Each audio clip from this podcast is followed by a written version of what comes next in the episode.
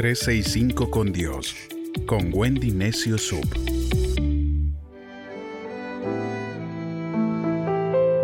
...16 de octubre... ...y la culpa no era mía. Desearía no haber hecho eso. Ojalá nunca hubiera tomado esa decisión y aceptado aquello. ¿Has mirado alguna vez tu vida en retrospectiva y sentido de remordimiento? Si es así, es probable que hayas experimentado algún tipo de herida emocional que pueda caracterizarse por culpa o vergüenza continua. El ojalá nunca hubiera es un indicador de alerta de que hay algo profundo en nosotros que debemos arreglar delante de Dios.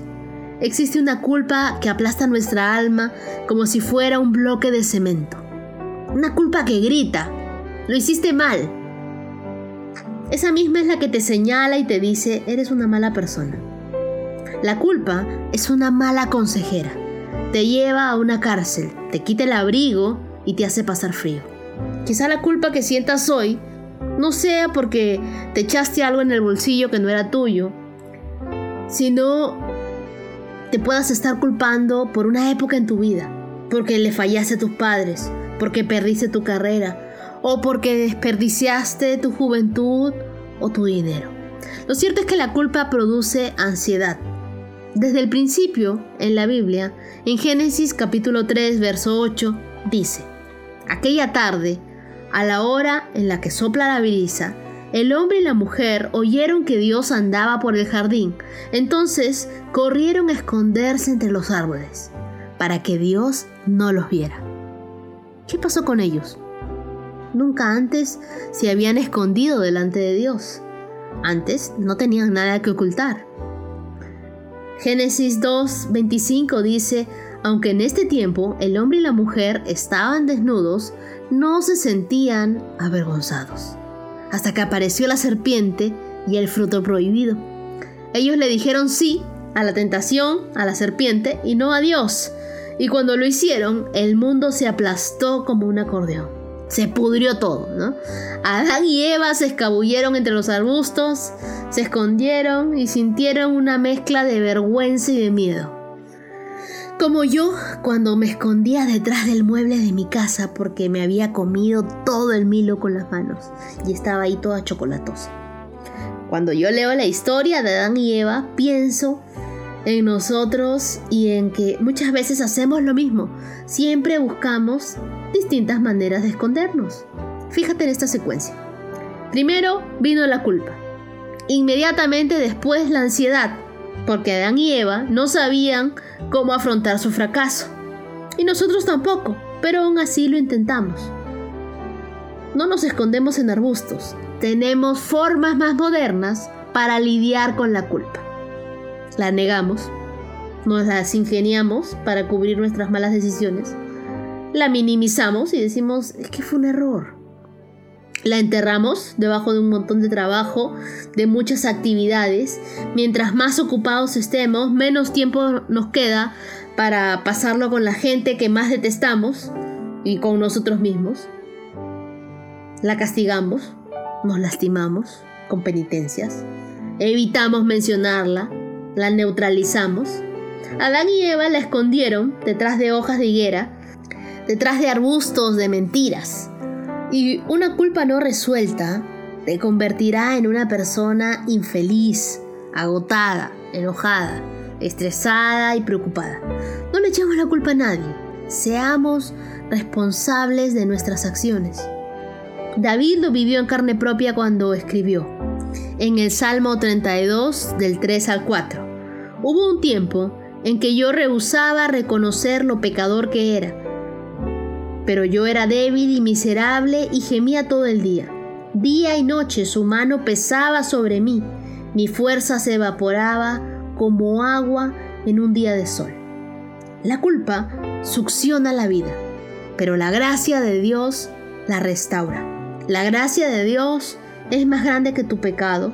Lo que hiciste no fue bueno, pero tu Dios sí es bueno y Él te perdona. Él está listo para escribir un nuevo capítulo en tu vida. Aférrate a la gracia de Dios y no te ahogues en la cloaca de tu propia condenación.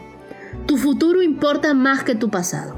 Deja de culparte y pensar que seguirás repitiendo los mismos errores. Dios no quiere que te detengas más en tu pasado. Dios te hizo libre de tus pecados, de tus errores del ayer, de que nada ni nadie turbe tu alma. Que cese en tu mente esa lucha con el remordimiento. Que el día de hoy puedas vivir en la libertad de Dios y que seas libre de toda culpa. Si el día de hoy hay algo que te pesa, algo que necesitas contárselo a otra persona, que necesitas sacarlo de ti, porque no puedes permanecer con esa carga, te animo a escribirlo, te animo a contárselo a una persona. Sé que hay cosas que nos dan vergüenza y decimos, ¿cómo se lo voy a contar a tal persona? ¿Cómo se lo voy a decir? Dios te dará a la persona correcta, el momento correcto, cuando tú puedas abrir tu corazón y decirlo. Hubo un tiempo en el que yo necesitaba contarle a alguien una experiencia en mi pasado.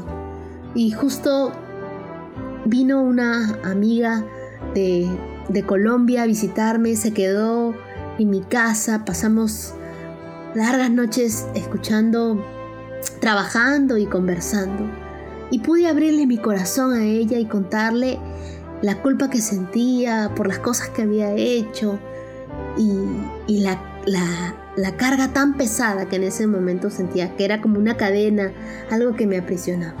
Una vez que se lo dije, la culpa se fue de mí y me di cuenta que estaba cargando con algo que no me pertenecía. Porque la culpa no viene de Dios. Y si tú el día de hoy sientes culpa por algo, yo te animo a conversarlo con una persona, a decírselo a alguien. Y Dios traerá esa libertad que solamente Él puede dar. Me gustaría poder orar por ti. Amado Dios, yo te pido que te lleves la culpa de la persona que el día de hoy me está escuchando y que pueda aprender a vivir en libertad.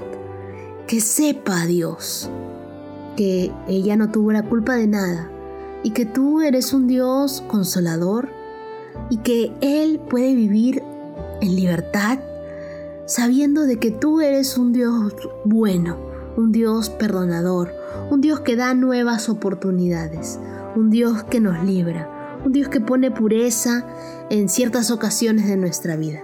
Ayúdanos, Señor, a vivir libres de toda culpa y a sacarnos ese peso de raíz. Gracias Dios, porque tú nos haces vivir en libertad.